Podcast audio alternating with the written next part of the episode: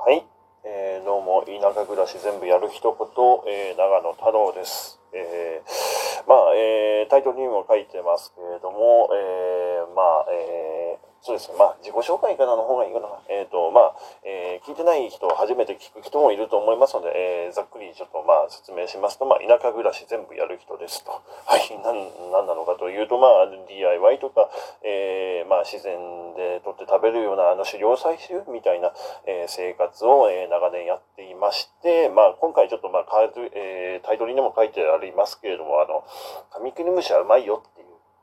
話を、えー、ちょっとしてみようかなと思いまして、えー、まあ、今収録してるんですけれども、はい、えー、カミキリムシがうまいってなんじゃそりゃという話なんですけれども、カミキリムシって、えー、まずまあ木の中に、えー、まあ幼獣の時はいてで、えー、まあ、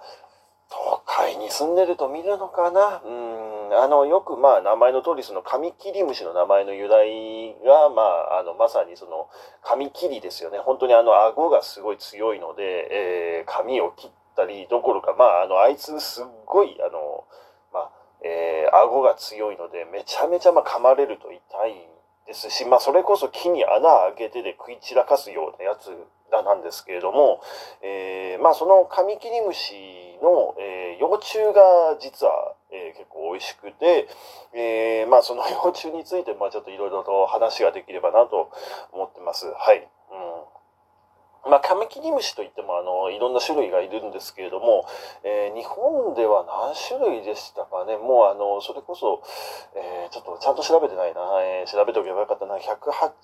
えーまもっといたかな？確か。うん、かなりの数います。はい。えー、っと、で、えー、まあ、カミキリムシ、あの、大きさによってものすごい大きいものからちっちゃい、えー、ものまで、あの、いろいろと、まあ、えー、ざっくりですけども、あの、いるんですけども、えー、まあ、昆虫食ってよく、えー、言われてる、その、まあ、最近言われ始めてる、その昆虫食の中で一番うまいっていう、その昆虫ベスト3みたいなのが、あの、まあ、昆虫食食ってる、昆虫食してる人には、あの、よく、まあ、あの、まあ、聞かれたりとか、何がうまいのっていうようなことで聞かれて、まず、まあ、第一に上がるのが、大体、カミキリムシなのかなっていう。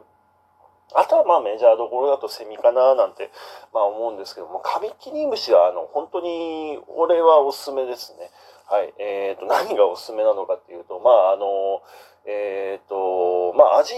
ですね。まずその味について先に言いますと、えっ、ー、と、まあ端的に言ってあのナッツみたいな、あの味なんですよ。味というか、まあ、風味？うんですね。で、あの、カミキリムシを調理する方法としては、まあ、まず、あの、昆虫なので、えー、まあ、ちょっと、あの、生食は基本昆虫は NG なんですよね。なので、まあ、加熱して、えー、食べるんですけども、あの、例えば、まあ、えー、バター炒めとか、あの、そういう形で、シンプルな調理法が、あの、自分は好きで、えー、まあ、胡椒とかちょっと効かせて、えー、ババターで炒めたりとかするんですけども、あの、カミキリムシ自体結構脂質が多いもんで、えー、まあ油との相性がまあいいんですよ。で、油との相性がいいところにその炒めてで、えー、まあその、えー、それこそ脂質で言うと、まあ、あの、科学的な話ですけれども、あの、脂質で言うと、あの、卵とグラム数、あの、カミキリムシのそのグラムって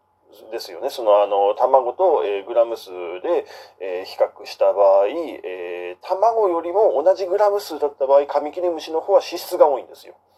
それぐらいあの、まあ、油っぽいというか、旨味が強いということで、えー、まあ、油との相性がいいので、その、まあ、バターとかで炒めてあげると、えー、まあ、すごいナッツみたいな味がしてと。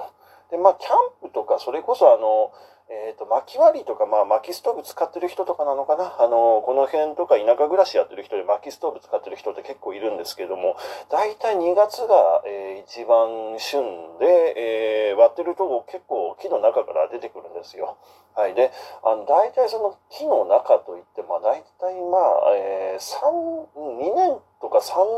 年目ぐらいのその、まあ、2、3年ぐらいの間のその木の中に結構いることが多くて、えー、なんで、まあ、切りたてのやつにももちろんいるんですけれども、あの、比較的その、時間が経った木の中にいるっていうのも結構あったりとかで、あの、まあ、この辺、それこそあの、台風被害で、あの、まあ、千葉県であの、大規模に、まあ、被害を受けて、あの、まあ、今の時期とか、特にあの、まあ、えー、干ばつとかも含めてですけども、山の整理で、まあ、大体冬仕事ってあの、山の整理で木切ってる人が多いんですけれども、えー、まあ、田舎暮らしやってる、その、DIY とかあのいろんなことやってるそのおじいちゃんおばあちゃんも含めて、まあ、あの移住者の人たちも含めてあの、まあ、チェーンソーで木切ってる人が多いんですよ。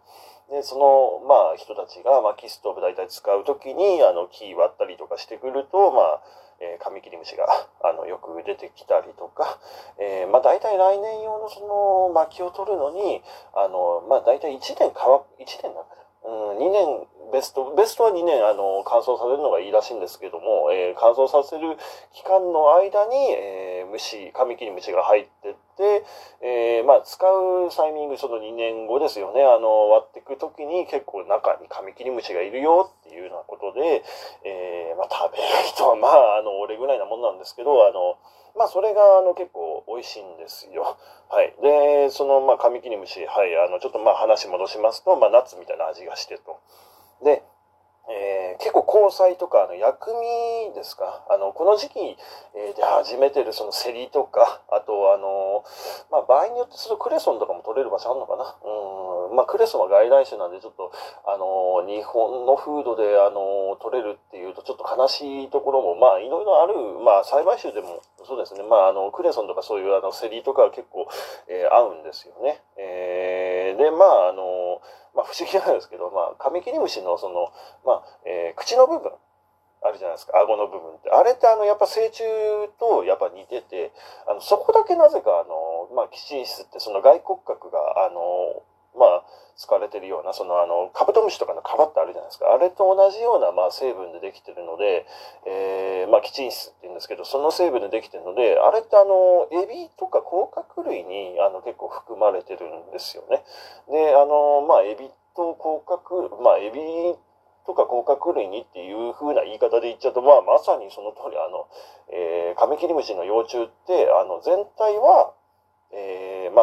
っちかというとそのナッツとか、まあ、トロに近いところもあるんですけど、そのナッツとトロの間ぐらいの味がしながらの、あの、顎の部分でエビっていうちょっと不思議な食感なんですよ。まあ、食感というか、あの、味なんですよね。うん。なんで、あの、結構、あの、その、まあ、あの、合わせ技がうまいみたいな人も結構いるもんで、まあ、人気な昆虫だと、昆虫食の中では人気な昆虫だということです。はい。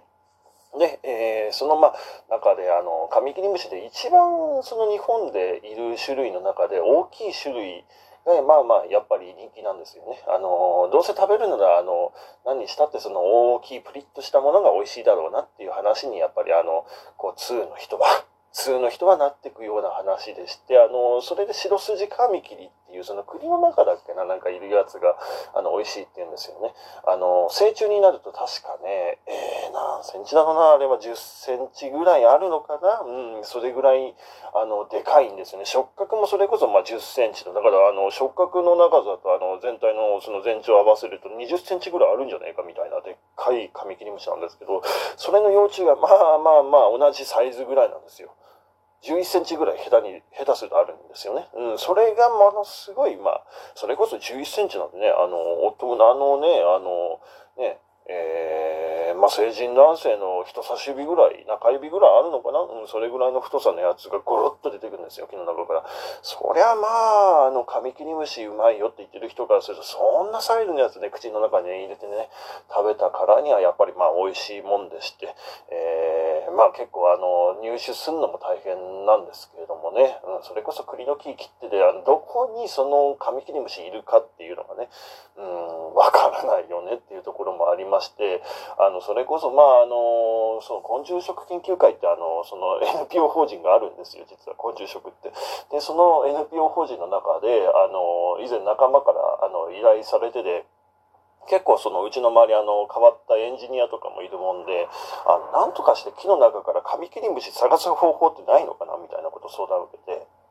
で、あの、そのエンジニアの、知り合いのエンジニアに頼んだら、あれ？もしかしてだけど、その材木の中に釘をなんか、その見つけるような、どこに釘打ってるかって見つけるような装置がある、あるんだと。それを使えばもしかしたら応用してカミキリムシ見つけることできんじゃねえのかみたいなことを言い出してで、えー、研究して断念したっていう話があったんですけど、まあまあまあ何にもなんなかったんですよ、結局。でもまあ、そういうようなことで真面目に考える大人がいるってちょっと楽しいなと思って、うん、なかなかまあ暴走が変態が多いなって、あの、俺の中ではあの思ってたりとか、まあ住んでみると本当にあの、半島って結構変態が多いんですよね。まあちょっとそういうこともあってで、なんかあの、うん、カミキリムシにうまく入手する方法ないのかななんて思ってますね。はい。全然話それましたけど、あの、実はなんか昆虫食研究会の方で、あの、したって言われたのは、なんかあの、カミキリムシ1匹100円でも、その、買うよみたいなこと言って、そんな1匹100円って、あの、実はあの、市場価値で言うと、ウニの、その、卸値と同じぐらいなんですよね。ウニ1個とカミキリムシの幼虫1個の値段が同じってどういうことだよなんて思いながらも、まあ、まあ、夢のあるような話のようなないようなっていうようなところで、まあ、隙間か産業になるのかなあの、そういうような、あの、ぜひともその薪ストーブやってる人とかいたら、あの、教えてください。あの、えー、買い取り、まあ、買い取るのかなうん、俺だったら自分で、まあ、探す人探すけど、まあ、あの、買い取りたいって人がいるよってことはちょっと知っておくと面白いかもしれないですね。はい。えー、まあ、ちょっと話が、あの、いろいろと長くなりましたので、えー、一回ここで切りますね。はい、えー、どうもありがとうございました。